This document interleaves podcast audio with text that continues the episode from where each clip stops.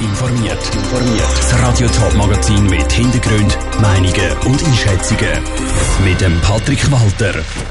Wie die Stadt Zürich auf ein Rattenproblem reagiert und wie die Männer in der Schweiz sich fühlen, das sind Themen im Top informiert. Die Ratten sind los. Zumindest ist das in Zürich-Hönk der Fall gewesen. Im Sommer haben sich die Nager nach dem vielen Regen dort breit gemacht. Bilder von der Stadt zeigen Tiere beim genüsslichen Fressen.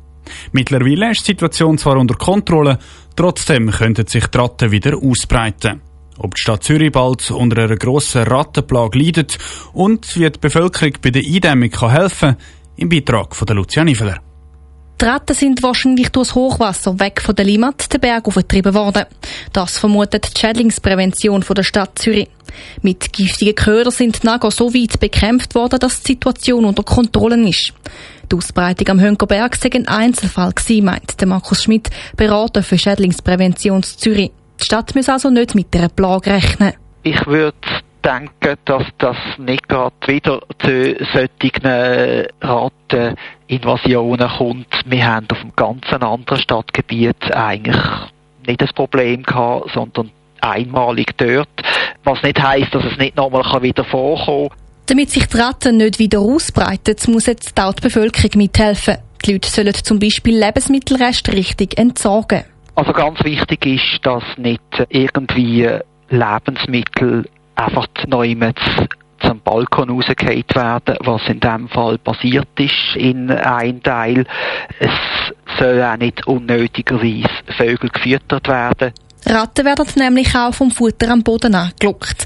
Und ganz wichtig ist laut Markus Schmitz auch, dass Essensreste nicht ins WC abgespült werden, weil das die Ratten in der Kanalisation füttert. Die Beitrag von der Lucia Niveler. Ratten an der Oberfläche wie Hönge sind also eher außergewöhnlich. In der Kanalisation der Stadt kommen sie aber vor. Dort werden sie aber nicht bekämpft, weil sie im Untergrund keine Gefahr für die Bevölkerung sind.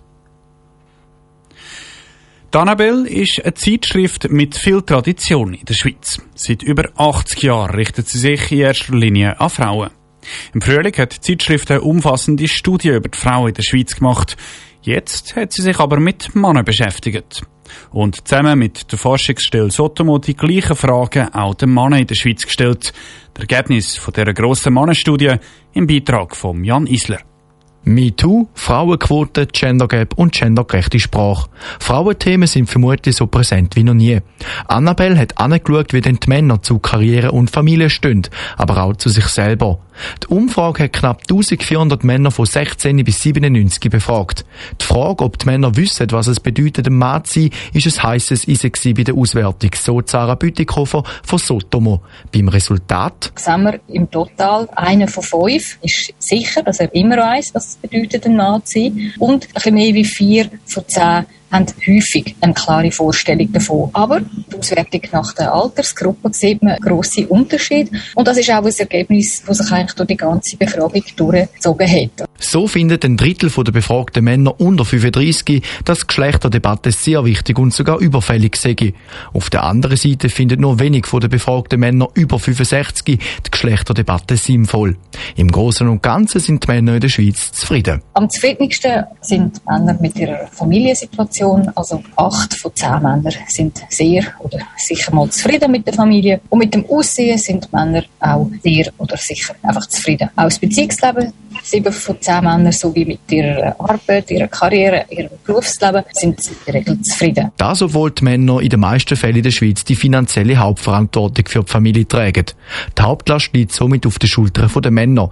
Das sehen aber nicht alle Männer gleich. Zwei Drittel finden das nicht, wenn Last auf ihren Schultern drückt. Aber wir haben dann gesehen, dass es eben doch so ist, dass eigentlich nur ein Drittel von allen Befragten, die in einer Erwerbssituation sind, nicht ganz happy sind mit ihrer eigenen Erwerbssituation. Auch da zeigt sich wieder der Unterschied zwischen Jung und Alt. Der Hauptverdiener in einer Partnerschaft, sie empfindet vor allem junge Männer als eine Last, ältere Männer aber nicht so. Der Beitrag von Jan Isler. Männer sind auch auf Teletops grosse Thema. Im Top Focus läuft aktuell nämlich eine Männerwoche. Top informiert, auch als Podcast. Mehr Informationen gibt's auf toponline.ch.